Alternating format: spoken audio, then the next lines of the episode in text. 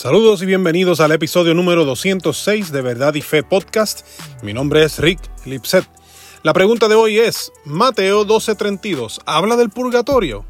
Recientemente un joven de 12 años me preguntó si Mateo 12:32 aboga a favor de la idea que Dios dará oportunidad para perdonar o purificar luego de la muerte. Joan hizo alusión a una creencia que algunos cristianos tienen sobre un lugar intermedio entre la tierra y el paraíso o el cielo, donde el creyente será purificado finalmente para hacerle apto para entrar a la presencia de Dios. A esto se le conoce comúnmente como el purgatorio. Se podrán imaginar que mi quijada tocó el piso ante la pregunta del muchacho. Aquí, en Verdad Podcast, intentamos mayormente quedarnos en lo que C.S. Lewis llamó el pasillo del cristianismo, donde no asumimos una postura de alguna de las habitaciones o denominaciones a las que el pasillo da acceso. La razón por la que tomaré este episodio para hablar de este tema es porque el tener un entendimiento incorrecto al respecto podría tener un efecto negativo al evangelizar. Si hay oportunidad de perdón luego de esta vida, no hay tanta prisa en arrepentirse ahora. Además que el concepto del purgatorio hace que el sacrificio de Cristo en la cruz para redimirnos sea incompleto para nuestra salvación y santificación. Cuando la Biblia enseña que el sacrificio de Jesús fue suficiente una vez y para siempre, como enseña Hebreos 10. Cuando leemos Mateo capítulo 12 versículo 32 nos tropezamos con la idea de este mundo y el mundo venidero. Esta terminología fue la que capturó la atención de nuestro amigo.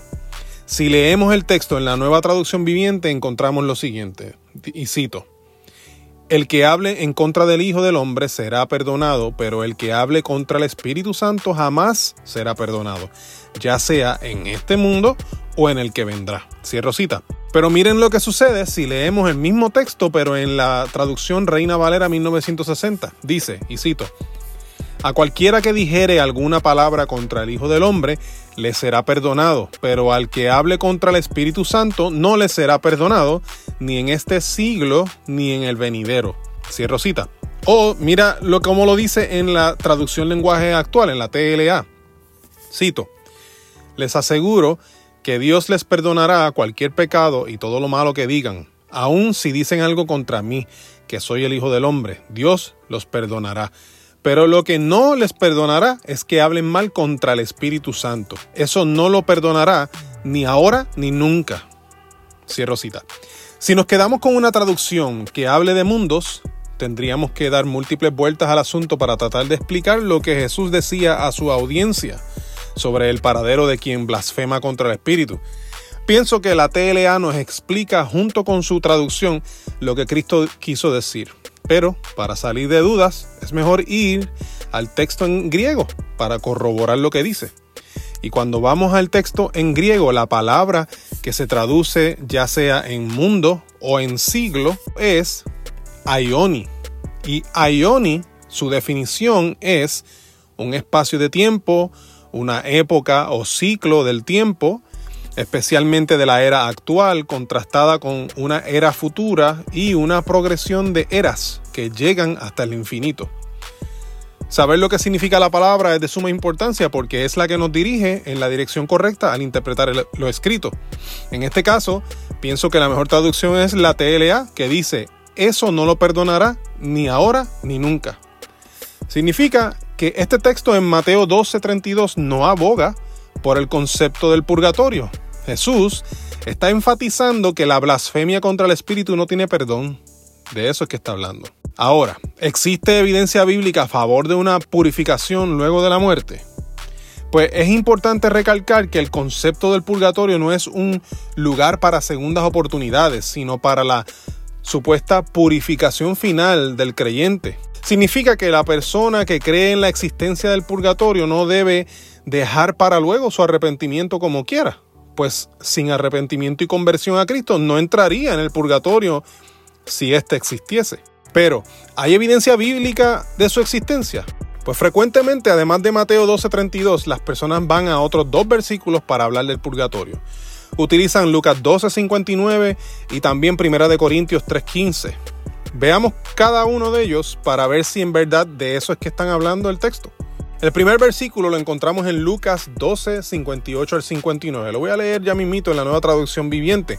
Añadí el versículo 58 para obtener un poquito de contexto porque es indispensable. Cito, cuando vayan camino al juicio con el que los acusa, traten de resolver el asunto antes de llegar. De no ser así, su acusador podría arrastrarlos ante el juez, quien los entregará a un oficial que los meterá en la cárcel. Y si eso sucede, no los pondrán en libertad hasta que hayan pagado el último centavo. Cierro cita. Si leemos el versículo 59, aparte de su contexto, y le imponemos nuestro significado del purgatorio, pues puede que nos haga sentido. El problema aparece cuando se propone una interpretación alegórica. En la alegoría, todo se convierte en simbólico. Pero cuando Jesús estaba contando esta parábola, era con un mensaje en mente. Aunque una parábola es simbólica en naturaleza, no están hechas para analizar cada oración por separado para tratar de entender un mensaje oculto. La historia completa de una parábola enseña según la intención de Jesús en este caso. Jesús no estaba enseñando sobre un lugar luego de la muerte para la purificación de las almas. Su parábola estaba centrada en la restauración de relaciones mientras se tenga la oportunidad de hacerlo.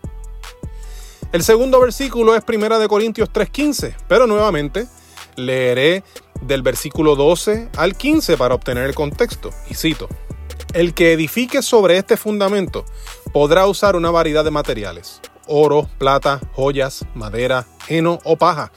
Pero el día del juicio, el fuego revelará la clase de obra que cada constructor ha hecho.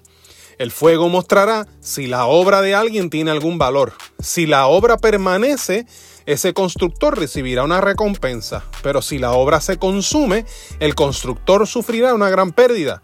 El constructor se salvará, pero como quien apenas se escapa atravesando un muro de llamas. Cierro cita. Aquí nos tropezamos nuevamente con el problema de la interpretación alegórica. Es cierto que Pablo está usando una ilustración para presentar su punto, pero no es con la intención de tratar de descifrar un código secreto, como si Pablo fuese un espía que trata de enviar un mensaje codificado a su organización para que los enemigos no lo entiendan. Aquí Pablo está hablando a una iglesia que aunque les llama hermanos, en 1 Corintios 3.1, eran creyentes bebés en su fe. Estaban dejándose llevar por su naturaleza pecaminosa. Lo vemos en 1 Corintios 3.3 dejándose llevar por valores del mundo sobre fama y líderes a seguir, en vez de entender que Cristo era el fundamento y los maestros, como Apolo o Pablo, construían sobre ese fundamento. La advertencia era con relación a aceptar enseñanzas incorrectas y ponerlas sobre el fundamento como si concordaran. Ese era el énfasis de Pablo. No está hablando de una oportunidad después de la muerte para ser purificados completamente. Llegar a la conclusión de un purgatorio es imponer un significado sobre un texto que habla de otra cosa. Como dijo en una ocasión el teólogo D. A. Carson, y cito, como sea que interpretemos 1 Corintios 3, debe encajar bien en el argumento en desarrollo que el apóstol presenta desde capítulo 1, versículo 10 al capítulo 4, versículo 21. Cierro cita. Después de todo esto, es importante resaltar que la Biblia enseña que no debemos esperar a luego para cuadrar cuentas con Dios. Isaías 55:6 lo dice mejor que todo eso que yo acabo de decir. En la nueva traducción viviente dice así, lo cito, Busquen al Señor mientras puedan encontrarlo, llámenlo ahora mientras está cerca. Cierro cita. La bomba teológica de hoy es que nosotros no somos soberanos sobre nuestras propias vidas. Por lo tanto, no es sabio esperar al futuro para ser purificados. Si hoy mismo la sangre derramada de Jesús en la cruz tiene poder para limpiarnos y ser aceptados por Dios, ahora mismo. ¿Por qué espera la mañana si ni tan siquiera sabemos qué ocurrirá con nosotros dentro de tres segundos? La Biblia nos enseña a que Cristo nos salva en esta vida y entramos en un proceso de santificación actual que glorifica a Dios frente a los demás ¿Cómo glorificará a Dios si nadie ve la transformación en nosotros? Espero que este episodio sea de gran bendición para ustedes. Mi nombre es Rick Lipset. Puedes encontrar nuestro ministerio de apologética en verdadyfe.com. Envíanos tus preguntas como la que contestamos hoy o escríbenos para invitarnos a tu iglesia, congreso o retiro a preguntas@verdadyfe.com. Estamos en las redes sociales, estamos en YouTube donde te invitamos que des like, subscribe y a la campanita para que seas alertado tan pronto subamos contenido nuevo. Y puedes encontrarnos en formato de podcast por Spotify, Apple Podcast y muchas otras plataformas similares. Eso es todo por hoy. Dios les bendiga y será hasta la próxima ocasión. Saludos.